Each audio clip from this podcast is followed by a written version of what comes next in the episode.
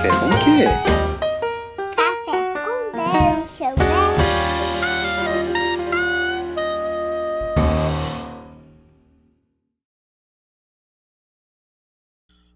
Bom dia, amigos do Regra da Casa. Estamos aqui para mais um Café com Dungeon, na sua manhã com muito RPG. Meu nome é Rafael Balbi e hoje a gente está com um material aqui difícil de trabalhar, mas ao mesmo tempo RPG e é um, R, um senhor RPG aqui. Eu estou com um livro na mão, a gente vai falar de ceifadores com o próprio autor. Novamente aí voltando no, podcast, o Jorge Valpassos para falar desse jogo narrativo sobre a vida e a morte. Fala, cara, bem-vindo novamente ao podcast. Salve, Balbi! É, abraço para todo mundo aí que está ouvindo o Regra da Casa. É um prazer estar mais uma vez conversando com vocês. Estou aqui tomando meu café preto, amargo, como a vida, mas com um gostinho doce lá no fundo. É, cara, eu tomando o meu aqui com canela, porque a vida tá amarga, então a gente tem que tomar um cafezinho. Que eu não tomo açúcar, mas uma canelinha para rebater, porque senão também não tem como seguir, né? Isso aí. isso Vamos aí. lá então, cara. É, lembrar antes da gente cair no cast que você pode se tornar um, um assinante do Café com Dungeon, contribuir é, aqui com o nosso editor de, de áudio aqui que está dando um, um gás aqui nos nossos episódios, contribuir também com o próprio com podcast para ajudar ele a se tornar cada vez mais frequente. E além de tudo, você participa de sorteios interessantes aí, sempre com material muito legal dos nossos parceiros.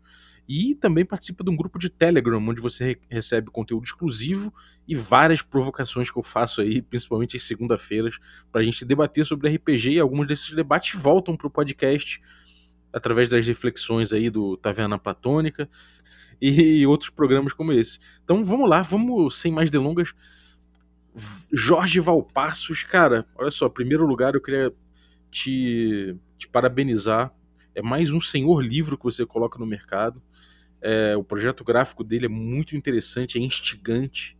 É, realmente ele te dá o, ele te dá uma dimensão, o peso do, da obra, né, dentro dentro dentro do folheando o livro, dando uma olhada. E pô, tá de parabéns, cara, não só pelo projeto editorial, mas pelo conteúdo também. É, eu, eu agradeço aí pela, pelas palavras iniciais. Vamos nessa. Então, vamos cair dentro, cara. Primeira coisa, é, vida e morte em jogo. É, você que já começa o jogo aqui, já começa o jogo, o, o livro aqui com, com pé na porta e soco na cara, né, cara? Você já, já coloca ali esse vida e morte em jogo e já, já vem falando aqui do de como funciona o seu, de como funciona o jogo. Então, me parece que de cara, isso aqui já tem muito a dizer. Essa, a, sua, a sua mecânica nos ceifadores já tem muito a dizer, né, cara? Como é que foi esse processo de, de ter um conceito e já mandar ele pra, pra mecânica do teu jogo? Como é, que, como é que aconteceu isso que parece que aconteceu de uma forma tão imediata?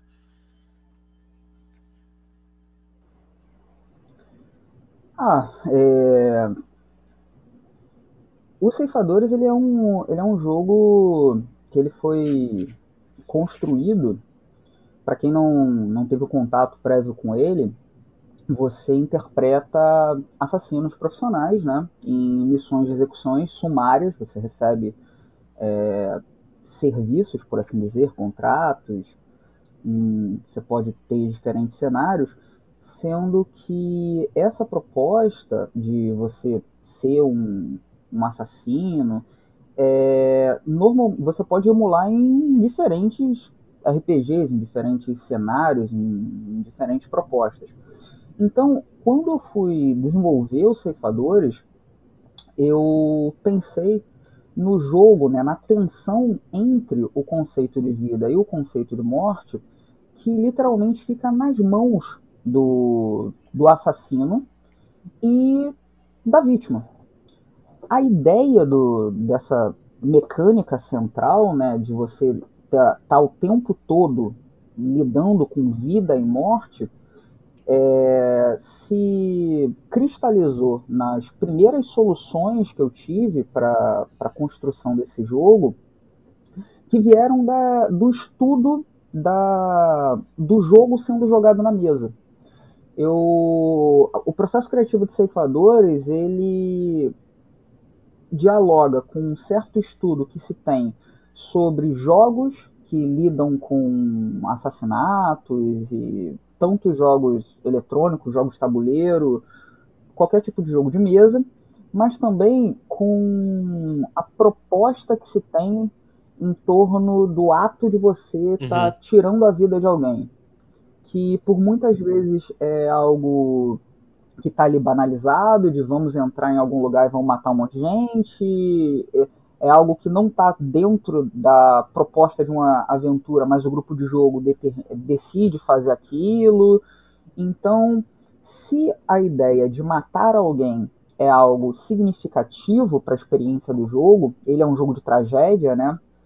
É, todas as vezes que você vai tentar, pelo menos, é, avançar na sua missão de execução, você está lidando com um, um, lado, né? Você meio que como um, um, emissário da morte, um ceifador, e aí a gente está brincando inclusive com a com a ideia né, da, do ceifador dentro da mitologia, né, aquele que vai capturar as almas, o, um, é, um senescal da morte, por assim dizer, né, um ceifador, um reaper.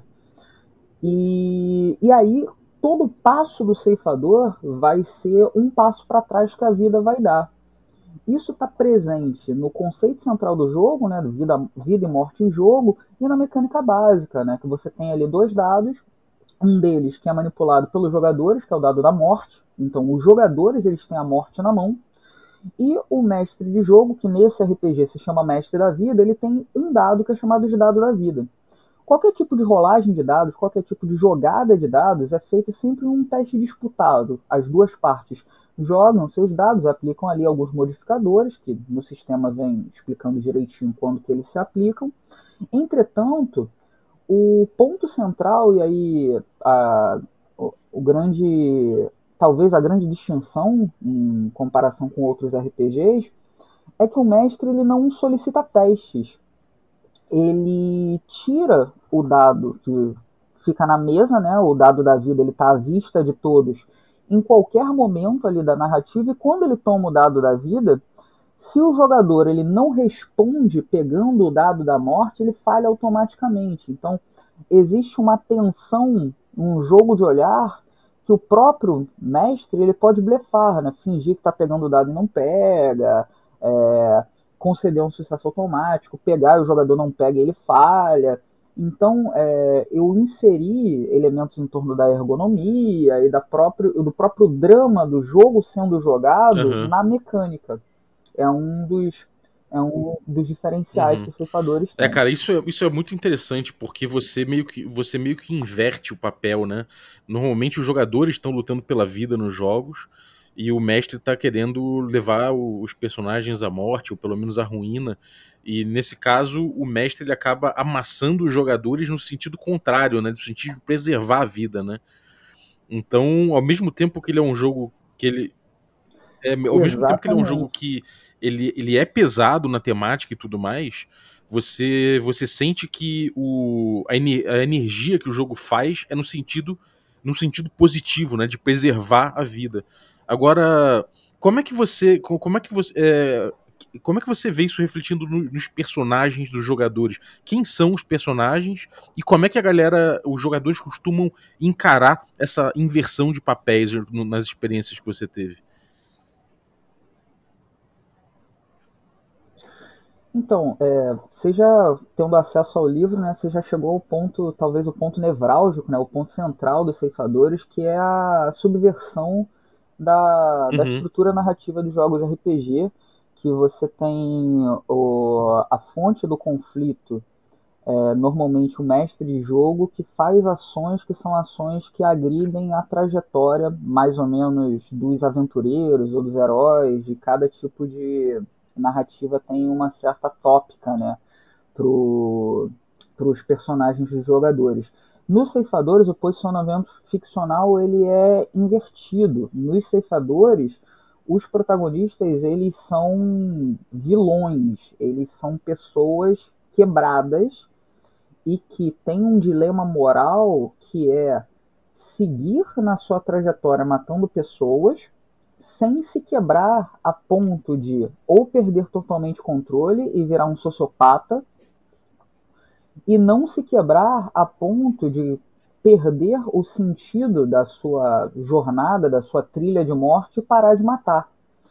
Nesse sentido, o posicionamento ficcional do mestre da vida em Ceifadores é um posicionamento ficcional de apresentar a fragilidade, a delicadeza, a vida. Ele é o, o jogador mais frágil, o mestre em Ceifadores. O, o mestre em Ceifadores ele tem como papel mostrar a vida e preservar a vida das vítimas a uhum. cada aventura, né, a cada execução. As aventuras em Ceifadores são chamadas de execuções. Então, o início da jornada de um ceifador é de um assassino que ele está dividido, ele está cindido no meio, e ele tem um dilema de eu vou continuar a minha jornada e eu preciso cada vez mais me convencer que o que eu estou fazendo é algo que não que não está errado. E eu posso fazer isso considerando que é só um trabalho, eu posso fazer isso me, me é, apegando a alguma ideologia, alguma crença, algum tipo de é, valor que vai é, legitimar o que eu estou fazendo, é, ou eu posso começar a carregar os fardos da minha, da minha jornada de morte. E todas as vezes que eu tenho um, um peso daquilo que eu acabei de fazer, tanto me levando para sociopatia, tipo, perdendo o controle, ou mostrando que o que eu acabei de fazer teve uma consequência e que eu acabei de matar alguém que era, sabe, totalmente importante para a sociedade ou que lembrou da minha própria existência enquanto ser humano, todas as vezes que isso acontece, a minha jornada é abreviada. Então, se a gente for pensar é uma coisa que poucas vezes a gente discute quando fala de RPG, né? Quais são os objetivos, né? Se esse jogo tem um determinado objetivo. O objetivo dos jogadores é, além de estar tá vivenciando uma jornada de tragédia, é seguir enquanto ceifador. E o objetivo do, do mestre da vida é fazer com que eles abandonem a jornada de ceifador e que eles verifiquem a beleza da vida, a, é, que eles larguem a sua arma, por assim dizer.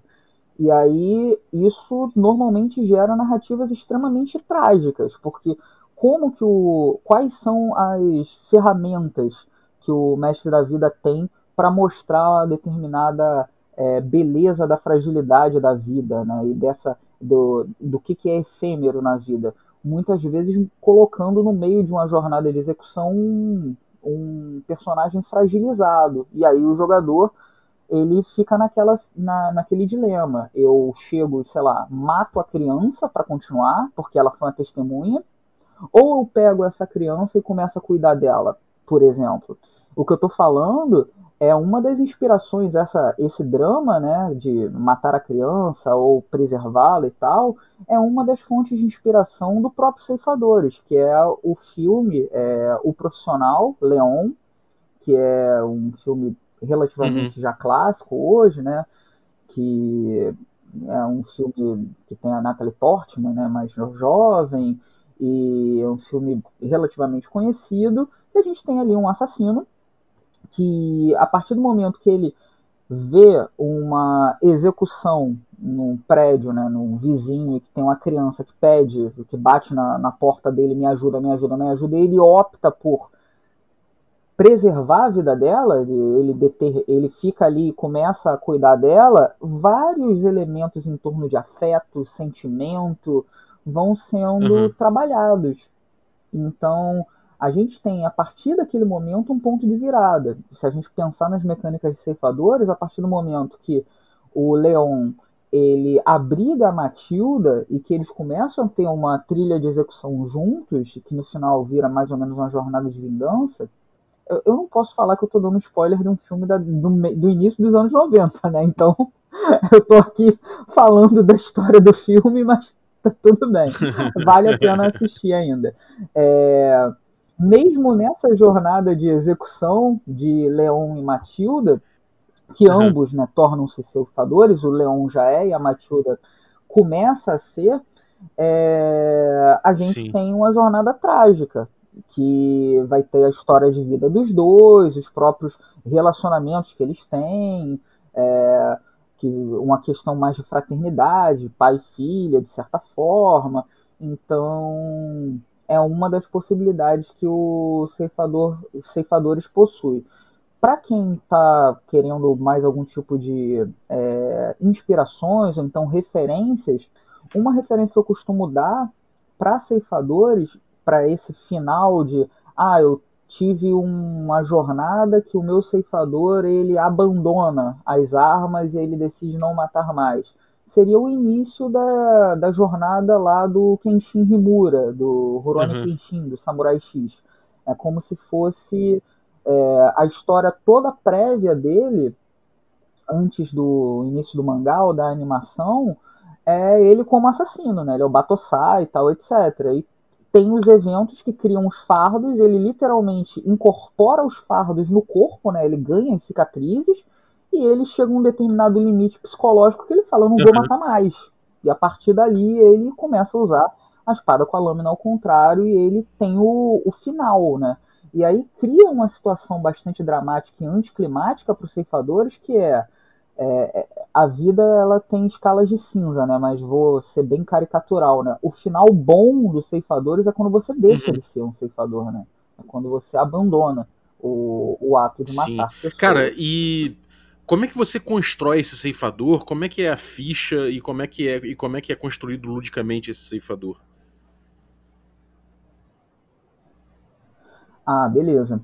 É, isso vai ao encontro da tua outra questão também, Balbi, que é como que o, como que o jogador uhum. recebe isso na mesa. Normalmente, ele é o, o Ceifadores ele é um RPG que tem uma construção de personagens muito ágil. Ele é, tem uma ficha de personagem que você consegue montá-la em pouco tempo. Existe duas formas assim mais tradicionais, assim, estão até no livro para você construir personagens. Uma, o mestre de jogo ele já preenche algumas das lacunas da ficha de personagem, porque a ficha de personagem ela tem um elemento que é do cenário, que é chamado do enclave da morte. O enclave da morte é o cenário do jogo. A ficha de personagem ela tem uma parte externa e uma parte interna. Como assim uma parte externa e uma parte interna? É que a ficha de personagem ela é montada para ficar como um biombo, como um escudinho de mestre. Tá? Ela é feita para ser dobrada e ficar montada é, como um pequeno biombo, porque tem algumas mecânicas que você tem que rolar o dado atrás da ficha para que outra pessoa, no caso o mestre de jogo, faça uma aposta. Então tem esse elemento também, está dentro das mecânicas de jogo, como eu sempre falo, os ceifadores é um jogo de olhares. A parte externa da ficha de personagem tem alguns campos que são campos do cenário, por exemplo, ah, vamos fazer aqui uma campanha de ceifadores que é em um mundo futurista, que tem alguma um diálogo cyberpunk, que vocês são assassinos de aluguel que trabalham por vezes para alguma das grandes corporações. Ótimo, pegando todos os tropos lá do cyberpunk, e aí você coloca na parte externa os detalhes desse grupo, né, de assassinos de aluguel, que vocês têm acesso, por exemplo, a, a implantes, e vocês já trabalharam para uma ou outra corporação, você coloca aquilo ali, então o mestre de jogo ele já vai colocando alguns detalhes. E aí a parte interna, né, que tem ali as minúcias, você consegue construir essa ficha, né, consegue distribuir ali os seus atributos rapidamente. São oito perícias, essas perícias todas elas servem para você literalmente é, matar pessoas, então dificilmente você vai ter uma perícia que ela não serve para você cometer atos de agressão. E além dessas perícias, você tem as minúcias de perícias que são especialidades.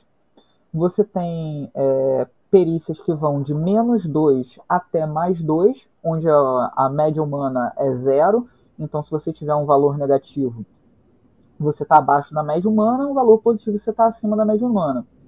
E as minúcias concedem uma bonificação que é chamada de boa fortuna. Um paralelo, por exemplo, para D&D quinta edição seria uma jogada em vantagem, né? Você joga dois dados e reserva o resultado maior.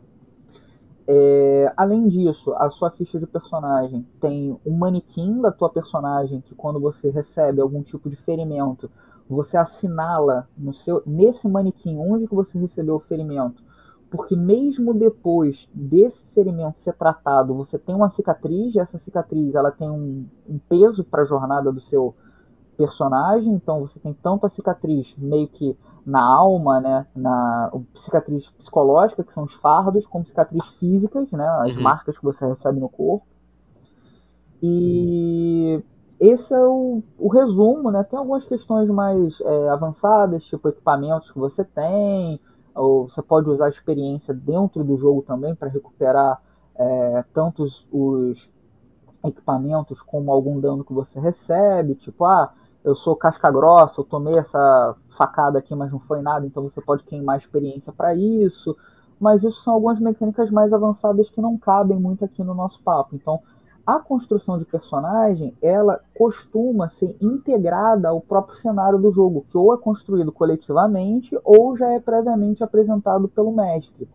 No manual de ceifadores tem cinco cenários prontos, né, que tem ali os exemplos e os contos que dão uma boa ideia da diversidade que o jogo apresenta. Desde máfia, você gosta, sei lá, de Poderoso Chefão, inclusive a campanha que eu estou narrando agora, com máfia siciliana uhum. e assassinos, até Japão feudal, aí e outras uhum.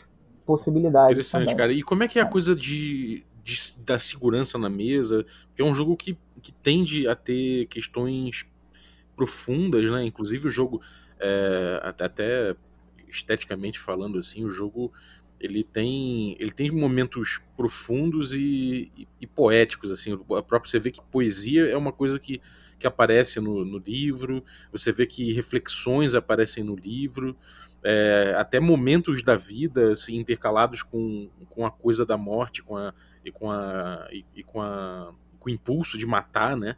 A gente vê isso aparecendo no livro. Como é que como é que é essa coisa da segurança na mesa e como é que funciona uma, uma sessão de, de ceifadores nesse sentido? Quando você mestra em evento ou quando você mestra na tua campanha? Como é que você trabalha isso? Então, é... na orelha do próprio livro é... foi uma opção minha, né? Eu levei essa opção ao Arthur e ao Luiz Oliveira. O Luiz trabalhou na diagramação, a identidade visual, as ilustrações, todas são do Luiz. E o uhum. Arthur foi meu editor, né? No Ceifadores, que, que é um livro que foi publicado pela VEC. E normalmente uh, as orelhas né, do livro costumam apresentar, dar um resumo do livro, apresenta o autor. E eu optei, isso foi uma, uma questão muito minha, que normalmente os procedimentos de segurança estão dentro do livro, dispersos ou em um capítulo, algo nesse sentido. E uma vez que ele é o meu jogo mais visceral e ao mesmo tempo intimista, por questões que a gente pode conversar posteriormente, né, ainda nesse cast, é, eu optei por tornar a, normalmente as regras em torno de segurança algo que não seja puramente obrigatório, mas que seja necessário para abrir uma, uma aventura.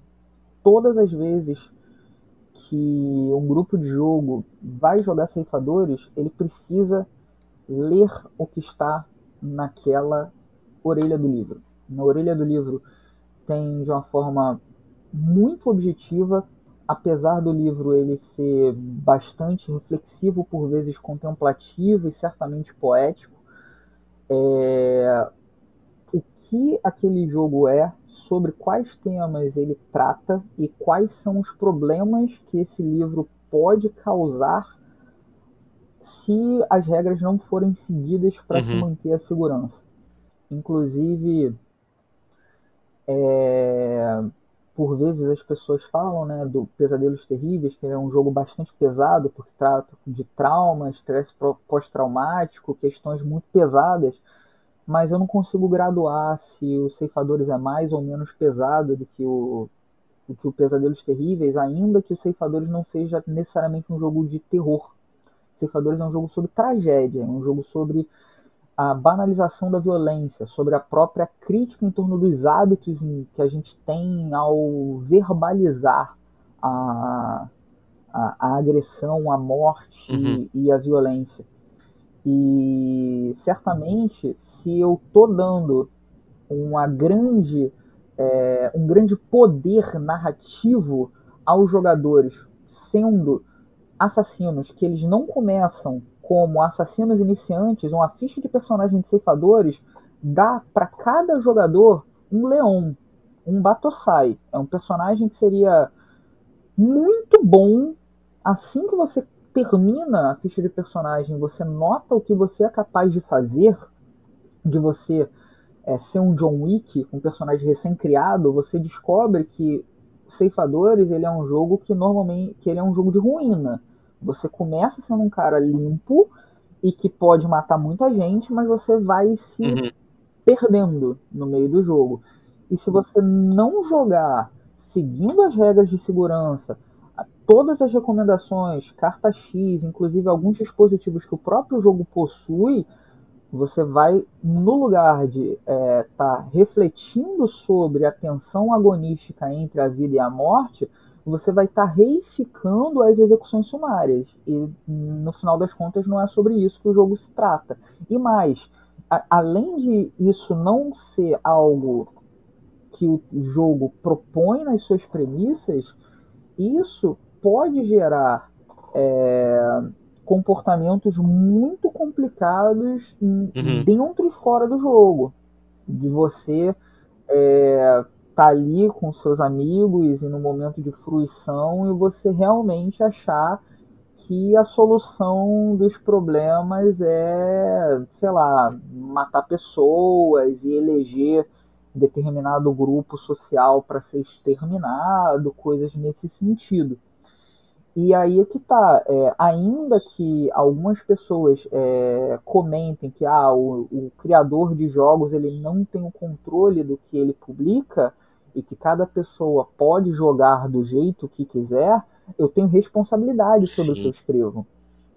Ainda que eu não, eu não vá é, saber como que cada pessoa vai jogar o meu jogo, se eu não coloco é, as consequências e sobre o que exatamente eu estou falando dentro do meu livro, eu estou me isentando. E eu acho que no mundo que a gente vive hoje, não dá para ser isento. Sinceramente, a você precisa se se posicionar, sabe, falar sobre o que, você está é, se, é, se colocar, né? Eu acho que em Ceifadores, é, dos jogos que eu tenho publicado, é o jogo que eu mais me coloco. É, eu estou muito presente no jogo, é, no livro, de forma até. Você consegue ver uhum. minha voz ali. É o jogo que eu estou conversando com você, que às vezes eu estou conversando sobre o que, que, eu vejo na mesa de jogo, o que, que eu penso enquanto eu estou escrevendo. Eu estou conversando com vocês o tempo todo na, na escrita, porque eu sei que se eu fizer um, um texto é, sem sangue, sem carne, além dele perder a potência, eu acho que o, jogo, o, o livro ele é muito potente, não apenas graficamente, Sim. mas também textualmente. Mas ele é um jogo que me ele é quase que ele me puxou para uhum. dentro do livro, sabe? É, o, uma coisa que os ceifadores me fez, inclusive, pensar foi na própria diagramação. Eu entreguei pro, pro Luiz como se fosse quadrinho, né, a, a RAF, né, as thumbnails ah, de cada página. Eu virei e falei, esse texto tem que entrar aqui.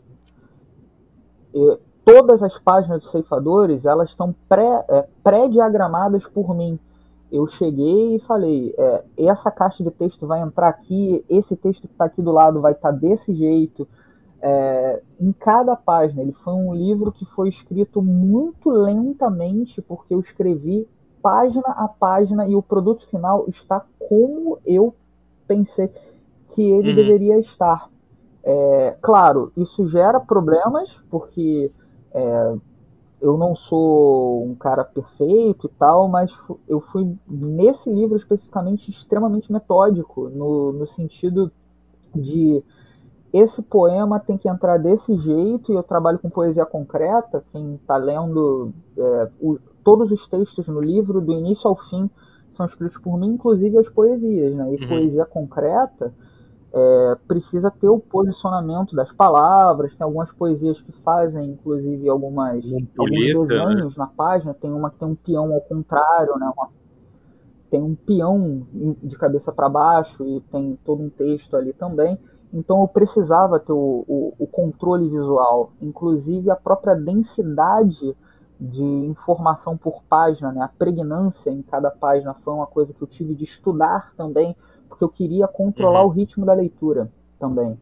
Os ceifadores, eu, na minha escrita, inclusive com complexidade de texto, com um texto mais de conversa, com menos texto numa página, com mais respiro, eu na escrita dele eu estava também pensando no ritmo da leitura, porque tem determinadas informações que eu queria que houvesse mais retenção, eu queria aquele momento de reflexão, então eu coloco de determinada forma aqui Aqui é mais uma informação, é, tipo um exemplo e tal, então entra uhum. de uma outra forma. Então, Os Ceifadores foi um, um livro que ele foi muito cauteloso em muitos aspectos. Tão cauteloso que tem um mecanismo de segurança que é o, o livro também ele é uma ampulheta, né? Ele tem uma quantidade de vezes que você, que você pode jogar ceifadores, mas aí eu também não posso explicar o porquê, porque isso é, esconde um detalhe que o livro tem que está presente também na, no projeto ali dele. Então, tem muitos elementos experimentais em torno do que é um livro de RPG. O próprio livro ele é um rolador de dados, ele tem é, é, o livro é um rolador. Você pode jogar ceifadores sem dados, você pode usar o próprio livro como rolador de dados. Ele também é um tem sementes de aventura. As tabelas dele são para você fechar o olho e apontar num lugar ou jogar um dado em cima. Tem muitas questões ali que o, o livro ele também é um ensaio sobre manuais de RPG. Ele é um é, eu me permiti, junto ao Luiz e o Arthur, trabalhar com o livro de uma forma bem experimental, bem ensaística sobre o, o, o que, que seria um manual. Ele, ele por si só é quase um prop, né, cara? Ele, aí, ele, ele, é muito. Própria... Ele é muito temático, ele é. é. muito sincero. E, cara, às vezes parece até que você tá lendo um, um manifesto mesmo, um zine, uma coisa que é mais. É, é, bem pessoal mesmo, Tom, cara. Eu achei incrível isso. E, e essas soluções, essas coisas de, do, das páginas terem ali os risquinhos, como se fossem um, um, um kill count, né? E isso serve também para rolagem, caso você queira. É, a, a, poesia concreta e tudo mais, que faz às vezes uma ampulheta. E, cara, isso tudo é muito interessante. E, e o livro ele te, ele te suga já para isso. Agora, isso tudo é, um, é, uma voz, é uma voz muito presente, como você falou, e além de tudo, é, um, é uma visão filosófica e uma visão política da morte, né, cara? Você tem isso muito forte. Como é que, como é que foi essa tua, esse teu processo aí na escrita do, na escrita dos ceifadores? Poxa, é, agora é um momento meio, meio tenso, né? Vamos lá. É... Ceifadores ele não foi um jogo pré-planejado, né? Ele, ele aconteceu, né? Eu fui eu fui meio que mexido para escrever esse jogo por uma questão extremamente pessoal. E aí, Baldo, você usou o termo corretíssimo, ele é bem pessoal. E essa pessoalidade se veio, esse, esse, ela, ela ocorreu, né, ela veio a mim por meio de uma tragédia. Sou professor do, de um, um colégio na periferia do Rio de Janeiro, Colégio Olga Binário Prestes, que ele recebe alunos do Complexo do Alemão e do Complexo da Maré, que eu, que moro aqui na zona norte do Rio, aqui no, no Alemão também, é, a gente convive com a morte de uma forma muito trágica em muitos aspectos. E isso chegou num, num clímax que foi muito complicado de verdade. Ceifadores ele começou quando eu estava lendo as notícias antes de ir para o trabalho e que uma, de, uma vereadora aqui do Rio de Janeiro, que ela é cria da Maré, e que no ano anterior da sua execução ela foi escolhida pelo Grêmio Estudantil como a personalidade para estar tá acompanhando os projetos culturais do Olga Benário. E essa vereadora, Marielle Franco, ela foi ao colégio no final do ano anterior da escrita do, dos ceifadores, entrou em contato com todo o corpo docente, com os alunos, e ela, no ano seguinte, iria continuar um projeto com os alunos e com o Grêmio Estudantil.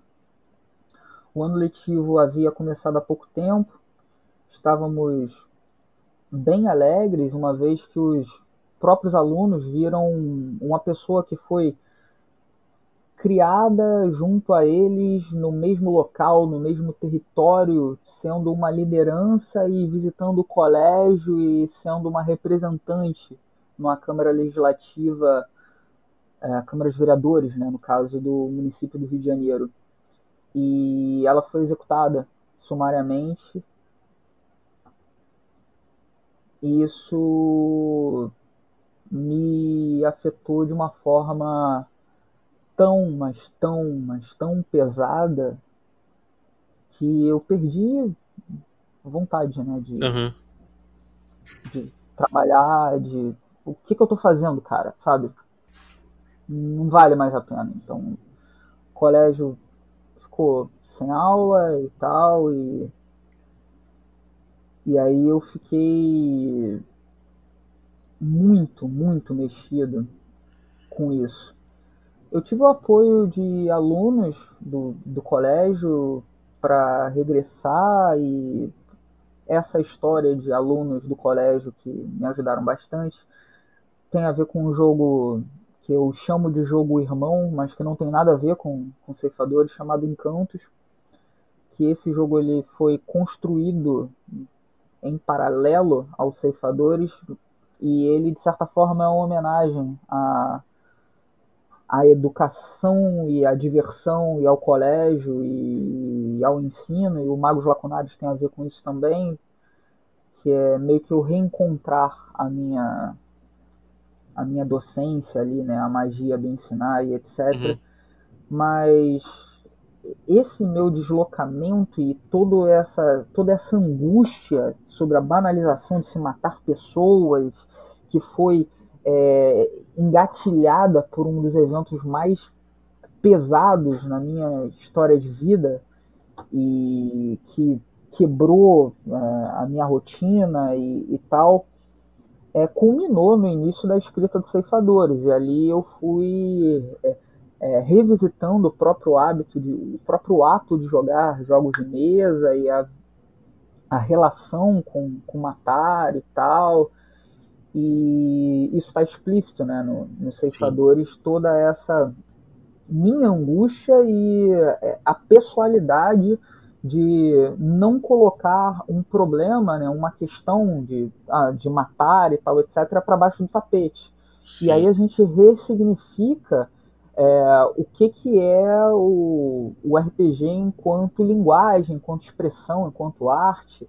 É, eu posso sim é, ir a um cinema e assistir a um filme sobre assassinos ou um filme que fala sobre morte, etc., sem reificar o discurso e sair dali mexido. Eu posso jogar um jogo de tragédia de assassinos e trabalhar sobre aquele conceito. E essa coisa de não jogar o seu trauma, o seu problema para baixo do tapete e trabalhar com ele, expor ele é uma coisa que eu vejo que é cada vez mais urgente para a nossa sociedade, que nega a clivagem social, que nega o genocídio negro, que nega a violência doméstica, que nega a ditadura, que nega a escravidão, que só nega, em vez de, ok, tem isso, vamos trabalhar com isso de uma forma visceral, vamos não vamos jogar isso para baixo do tapete porque isso gera traumas maiores. Eu acho que tem a ver com isso. A gente tem toda uma grande história de ocultação de cadáveres e de grandes valas comuns que a gente tem na nossa uhum. é, experiência coletiva. Então, se a gente começar a ressignificar essa nossa banalização, é, porque me parece que o, o que se tem até agora, né, a gente está gravando no meio de uma pandemia e a gente segue nessa nossa trajetória de ocultação de cadáveres, né, fazendo subnotificações, a gente continua, parece que é uma grande continuidade de estar tá negando a morte, obviamente o que a gente está tendo agora não são assassinatos, mas a gente tem a dificuldade de lidar com a, a morte e de inclusive velar e de ter luto acho que isso é uma coisa muito complicada que se tem nessa memória coletiva, né, que, que se faz no Brasil. Sim. Eu tento rasurar isso um pouco com, com os ceifadores, fazendo com que o próprio ato de, ah, ok, apareceu um NPC, matei um NPC, faça uma determinada rolagem de dados, que é a jogada da sentença. Ok, você matou, mas ele não é o, o boy 01 do final do, do, do crédito, né? Ele tem um nome, ele tem um peso, e você teve uma. Você sentiu o peso de ter matado o Boy 01, uhum. sabe? não existe Boy 01 na história e na vida. Não existe Sim. isso. Todo mundo tem tem um, tem um, um, um, um significado para a existência. É, cara, isso é, isso é muito importante mesmo, cara. E, e parabéns pelo, pela bravura de fazer isso e de você é, trazer essa dimensão para o RPG, cara. Realmente é, é um ato de bravura e de muita, e de muita lucidez da sua parte. É, realmente o momento que a gente está ultrapassando pede muito isso, cara. É... Agora uma coisa, uma coisa a respeito do estilo de jogo, é... me parece que você o tempo todo quer dar uma dimensão da angústia, do humano, do, do que do que anda em torno da morte, né? Então eu tava. Eu tava. São, foram algumas coisas que me levaram, inclusive, a lembrar dos ceifadores durante esse, essas últimas semanas agora. E uma delas foi que eu tava falando com o pessoal do grupo de. do grupo lá dos apoiadores do, do café sobre Slice of Life. Eu fiz um, um episódiozinho lá para eles. E a gente ficou debatendo Slice of Life, esse conceito de. Que é, que é um conceito de roteiro, né? Mas que tem muito em, em anime, agora se usou muito isso em anime. Que você tem pedaços de ficção que são da vida cotidiana, que são coisas ali do, do, do, do dia a dia, que não tem um, um grande conflito, é, é não tem uma, um grande arco, são coisas pequenas do cotidiano acontecendo. E e como é que isso me parece uma coisa que, que, que é trabalhável que é talvez apareça é, de uma forma de uma forma interessante para contrastar dentro dos ceifadores com o momento da execução, né, da, da onde, onde o serviço vai ser feito. Isso acontece na mesa? Como é que acontece isso no jogo? Ou não, isso não acontece? O jogo foca na, na execução? Como é que acontece isso? Isso é um ponto muito legal de, de debater, porque é, quando eu escrevi os ceifadores, a ideia é que a aventura, né, a execução, ah, é, isso é um, até um ponto que, que me falhou, mas é porque eu estava até um pouco mexido, né, um pouco emocionado no, na última pergunta. É, tem mais um ponto de ceifadores que ele inverte né, a expectativa, ele inverte a, a lógica do jogo de RPG, porque quem planeja a aventura não é o mestre, né? quem planeja a aventura são os jogadores. Como assim? O mestre da vida ele apresenta a, a execução e quem vai criar o plano e fazer esse plano acontecer são os jogadores. Então é um jogo que não tem como ter preparo prévio. Uhum. Quem vai construir toda, todo o plano ali são os jogadores e tem algumas regras em torno disso. Inclusive a, o próprio ato de matar a vítima se relaciona com o cumprimento ou não das etapas dessa execução, né, que são as minúcias de execução. Porém, ainda que o jogo tenha como principal é, narrativa a narrativa da execução, ou seja, a ideia de você planejar, de você matar, de você fazer os plan o, toda a jornada até você estar tá frente a frente com a vítima e ou dar um tiro nela, ou envenená-la, ou o que for.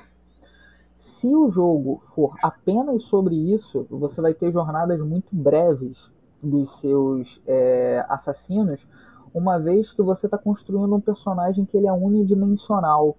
E se você transformar o seu personagem de ceifadores em um personagem unidimensional, você rapidamente vai transformar o seu personagem em um sociopata. Por isso que as mecânicas para você remover os fardos se dão no downtime, se dão quando você não está agindo, quando você não está matando. É, brincando, fazendo uma comparação com novamente o filme O Profissional, o Leon ele deixa de ser o assassino quando ele toma o leite, quando ele tá brincando com a Matilda, que a Matilda tá fazendo a imitação da Madonna, quando ele tá cuidando da plantinha. Uhum. É ali que ele tem a vida dele. Então, respondendo a sua questão, se não tiver Slice of Life pro ceifadores, você nem vai estar tá indo para o caminho de abandonar a sua espada lá do Kenshin, por exemplo, a parar de matar. Você está indo para o caminho de você perder sua personagem, porque quando você adquire os fardos e você está perdendo os seus afetos, você também tem uma, uma contagem que você perde seu personagem para você virar um assassino sem qualquer controle. Você perde um personagem também. Uhum. Então, respondendo mais objetivamente a sua pergunta, é, em uma campanha de ceifadores que você não se reencontra enquanto ser humano multidimensional, enquanto alguém que não é uma máquina de matar, você está abreviando a sua jornada, ao passo de já tive é, mesa de ceifadores em campanha, em evento, que houve dentro de apenas uma aventura, uma sessão, a degeneração completa psicológica do, do, joga, do personagem. Caramba. Que o jogador, ele tem. É, o jogador, ele resolveu toda, todos os conflitos quebrando o pescoço, torturando, matando e não fazendo absolutamente nenhum, nenhum, nenhuma ação distinta de matar, ele perdeu totalmente a referência em torno da realidade. Ele se tornou um, uma máquina de matar mesmo e adquiriu todos os fardos e perdeu a personagem. E aí que entra uma coisa interessante. É possível que essas opções que o jogador fez, e aí aconteceu uma coisa interessante numa campanha, é, não fossem tipo é, um jogador é, tóxico, um jogador que fez alguma coisa para causar. As soluções que ele estava tendo eram as soluções que ele estava se colocando em determinados dilemas e que o personagem dele foi se degenerando mais, foi se corroendo mais, foi se degenerando mais. E no final ele teve, o personagem dele, ele teve de ser é, silenciado, né? ele teve de ser morto por outros personagens, no caso da campanha, porque ele perdeu totalmente o controle, o que gerou mais drama para a campanha ainda, porque eram colegas dele, né? eram parceiros dele. Só que o cara perdeu o controle, ele agora vai matar qualquer um indiscriminadamente, então, cara, a gente precisa acabar com ele. Só que, pô, até agora ele era o nosso companheiro, agora a gente mata ele. Uhum. Então isso gerou mais drama, gerou mais reflexão. É, é um jogo bem intenso de ser jogado mesmo. Muito bom, cara. É, quer dizer, muito bom. É, é uma pena que, que, né, que na, na sessão, em uma sessão o garoto tenha passado por isso tudo, né? Porque demonstra até um apego a, a como você falou, é, é um, um, apego excessivo à morte que a gente tem como tema em todos os RPGs de forma geral, né, cara? Então, isso é uma coisa até difícil de você se Uhum. livrar quando você tem uma outra proposta. Agora, uma coisa que eu, eu- eu queria saber, cara, é a respeito do jogo em conjunto, em equipe. Porque a vida de um ceifador, normalmente quando a gente pensa, né, a figura do matador. é, inclusive, eu tava falando com uma pessoa que, que tá falando, ah, meu tio, há muito tempo, não sei o que, ele era matador. Uma figu- um tio distante, né? E eu fiquei pensando, cara, como é que deve ser a vida de um matador, né? E você sempre pensa numa figura solitária. Como é que é o jogo em conjunto? Como é que é essa atividade social que tá até no, na orelha do livro que você falou nesse, nessa advertência, né? Tem lá o, o RPG, um jogo social, realmente. E, e como é que você traz isso, o aspecto social, para essa vida de matador? Como é que você traz isso? Como é que você engaja a mesa num jogo social? Tem é, algumas, algumas dinâmicas do jogo que reforçam a, o caráter social dele. Primeiro que a sua ficha de personagem ela tem um elemento externo né, do, do biombo que ele é partilhado por todos à mesa. Uhum, Nesse sentido, se eu começo a agredir, ou então saio eliminando, saio matando os outros jogadores, eu tenho menos recurso para agir. uhum, Já começa de uma forma bem, bem simples. Se há quatro jogadores e eu posso utilizar elementos da ficha de personagem dos demais, se eu mato dois, eu tenho menos chance de sucesso. Eu perco recursos. Já começa bem. é, se a gente pensar gamisticamente falando, eu, eu tenho mais chance de sucesso se eu trabalhar cooperativamente, porque eu tenho objetivamente mais recursos, eu tenho mais Uhum. chance de sucesso. É, além disso, existe alguns elementos que o ceifadores traz que são o, algumas minúcias que são os elementos de agrega, de, que são os elementos agregadores. Por exemplo, se todos são é, assassinos e a gente está em um determinado cenário que esses são assassinos da elite de um exército da antiguidade, por exemplo. O Império Persa tinha uma elite de assassinos, por exemplo. Essa elite de assassinos tem um código de conduta, um código meio que é um código de determinados valores.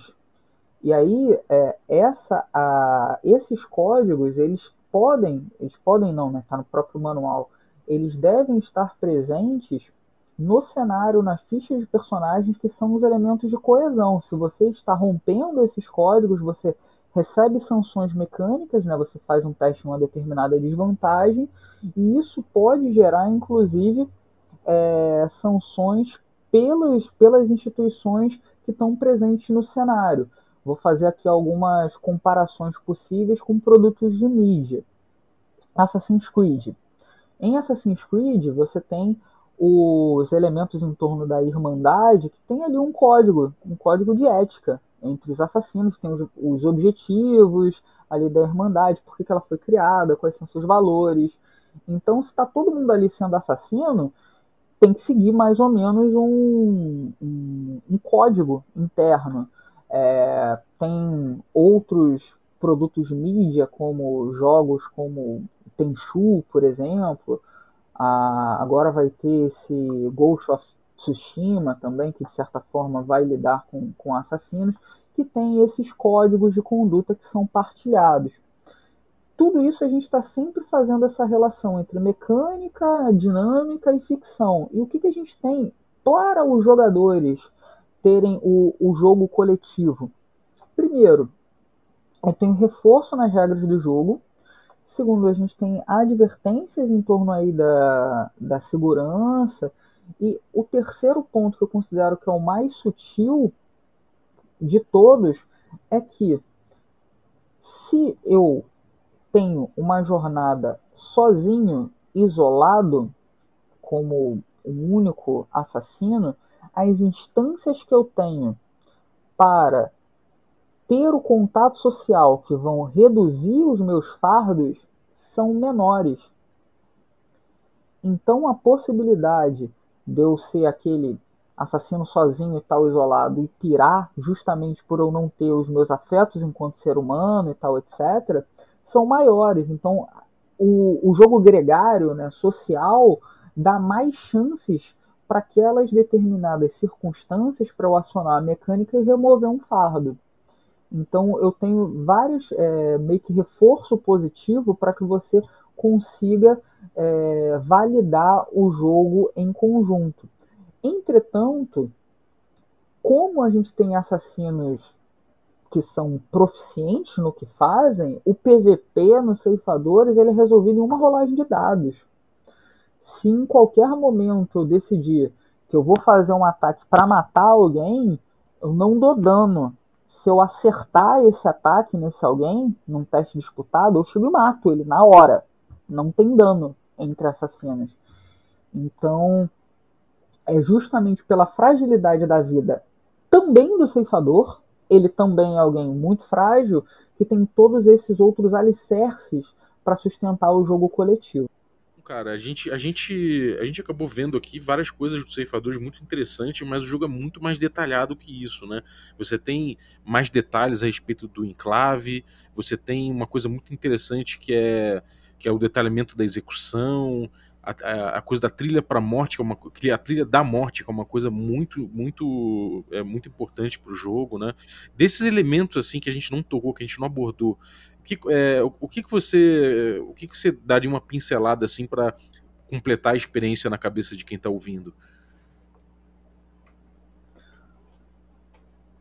Acho que o, o, o, ponto central né, dos ceifadores é a, a execução em si, acho que é o ponto, o último ponto que eu, que eu acho que vale a pena destacar é que o jogo é, é um jogo sobre assassinos, mas o momento climático é a última rolagem de dados, que é a jogada de execução. Então, ainda que seja um jogo sobre assassinos, você a cada partida recebe uma missão de execução e que o jogo todo é sobre chegar até o ponto final, até você estar tá do lado da sua vítima. O jogo é sobre essa jornada. Você vai, no final do jogo, fazer uma determinada jogada de dados que é condicionada pelos, pelas etapas que você é, teve até chegar à, sua vítima para indicar se você conseguiu tirar a vida dela ou não. Então é um jogo, é, é uma experiência, uma experiência muito legal, porque ela vai recompensar o grupo de jogo que construir um plano e que esse plano é um plano bem é, bem executado, por assim dizer. Então, se eu crio um plano, por exemplo, que é de envenenamento, e aí você vai dist é, distribuir ah, conseguir o veneno, se infiltrar na festa, por exemplo, é, ir até a cozinha, colocar o veneno lá, alguma coisa nesse sentido, e você for cumprindo cada um desses pontos, você tem mais chance de sucesso no final. Então, ainda que seja um jogo sobre ceifadores, é possível que tenha uma aventura inteira, e talvez esse seja um, um, uma das metas né, do jogo, que essa aventura toda tenha uma morte apenas, que é só da, daquela sua vítima. E no final das contas é o que você, como ceifador, né, como um enviado da morte, por assim dizer, tem de fazer. O, se você cede, sai matando outros, você está começando a abreviar a vida de quem não deveria. Então você recebe sanções por isso, né? É, ou não, você pode ter algum tipo de infortúnio que isso teria, teve de acontecer ali na aventura. Mas é interessante que nas mecânicas de jogo é, tem alguma forma que você é recompensado por jogar bem, né? Jogar dentro do jogo, não se desviar do propósito. Uhum. E é bem interessante ver isso acontecendo, né? Ver os jogadores se apropriando disso. É muito maneiro, cara. Pô, parabéns pelo jogo. É um livraço. É, galera, recomendo muito que vocês peguem não, não só pelo jogo em si também, mas também pelo livro, o produto em si e pela reflexão principalmente, cara. É, é, é tudo tudo funciona numa mesma experiência, tudo funciona no mesmo. Cara, é, é muito preciso, Jorge. Meus parabéns mesmo pelo, pelo, pelo trabalho, cara.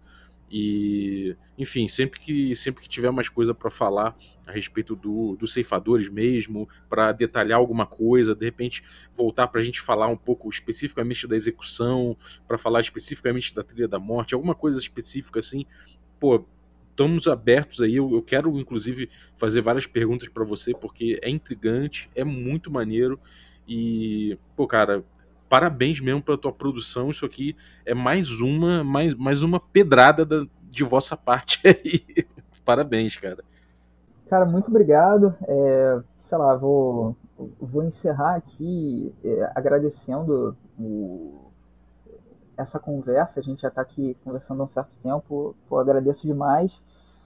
É, eu convido a todo mundo que está tá ouvindo o Regra da Casa a dar uma olhadinha no, no Ceifadores. Ele está a um preço relativamente acessível. É, ele pode ser adquirido na loja da Avec Editora ou na Amazon. A gente está gravando no momento da, de isolamento social e de quarentena, e o meu editor, sendo uma pessoa bastante é, engajada socialmente nesse momento que a gente está gravando. A Avec Store ela está fechada porque o Arthur ele está preservando os trabalhadores no estoque da Avec então não tem ninguém na expedição.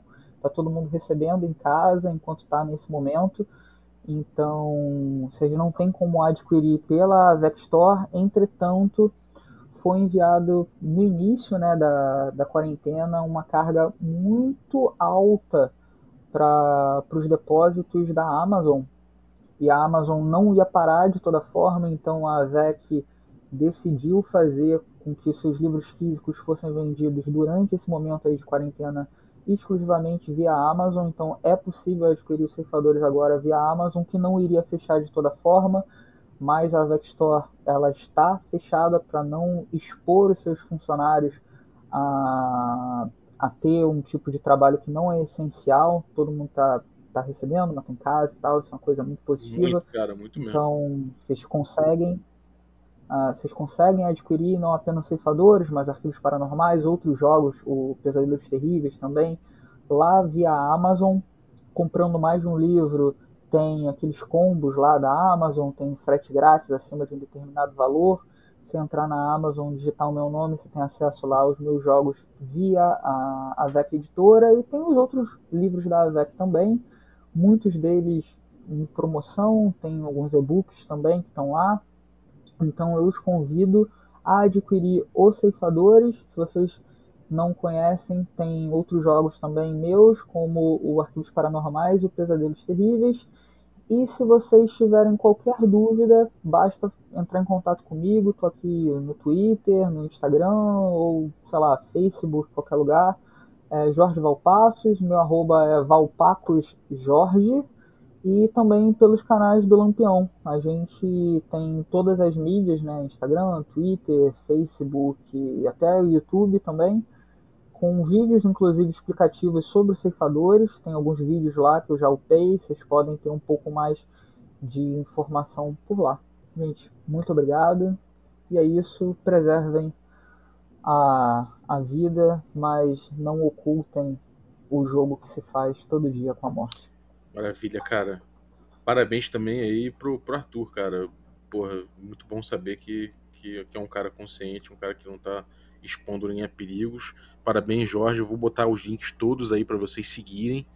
É, realmente vale a pena e, cara, é assim um orgulho ter é, fazer parte desse desse rolê do RPG junto contigo aí no mesmo tempo que você, cara. Parabéns pelo trabalho e é isso aí. Galera, vocês que estão ouvindo aí, lembrando que vocês podem se tornar apoiadores do Café com Dungeon, picpay.me barra Café com Dungeon. É, a partir de 5 reais vocês podem fazer parte do grupo de, de Telegram do, do, do Café com Dungeon e enfim, ajudar aqui o, o, nosso, o nosso rolê e, além de tudo, ajudar a gente a chegar cada vez mais próximo do nosso quinto episódio semanal. É isso aí. Jorge, escolhe uma música pra gente terminar esse nosso episódio aí. 20 segundinhos da música a gente coloca ali uns 30. Ah, a música que eu escolhi se chama O Novo Já Nasce Velho, do Rapa. Maravilha. Então, o Rapa, o Novo Já Nasce Velho, pra gente finalizar aqui nosso episódio. Valeuzaço, Jorge. Um abraço. Galera, é, muito obrigado aí todos os assinantes do Café com Dungeon, é, de todos os níveis aí, café expresso, café com creme e os nossos café gourmet aí. Muito obrigado pelo apoio de vocês, galera, e todos os outros que contribuem aí com Café com Dungeon. E por último, eu queria agradecer aqui o autor da vinhetinha de hoje, que foi o César Questor e sua filhinha Isadora. Muito obrigado pela vinheta.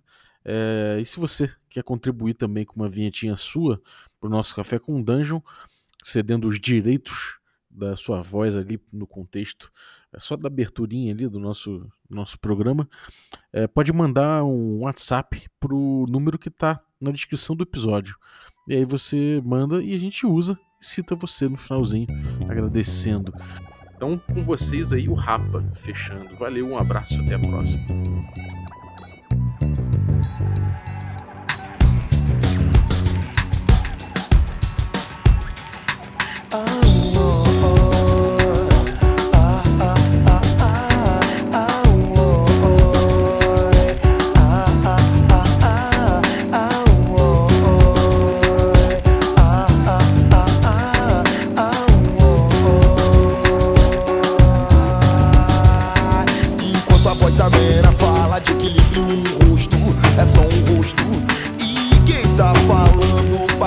Questão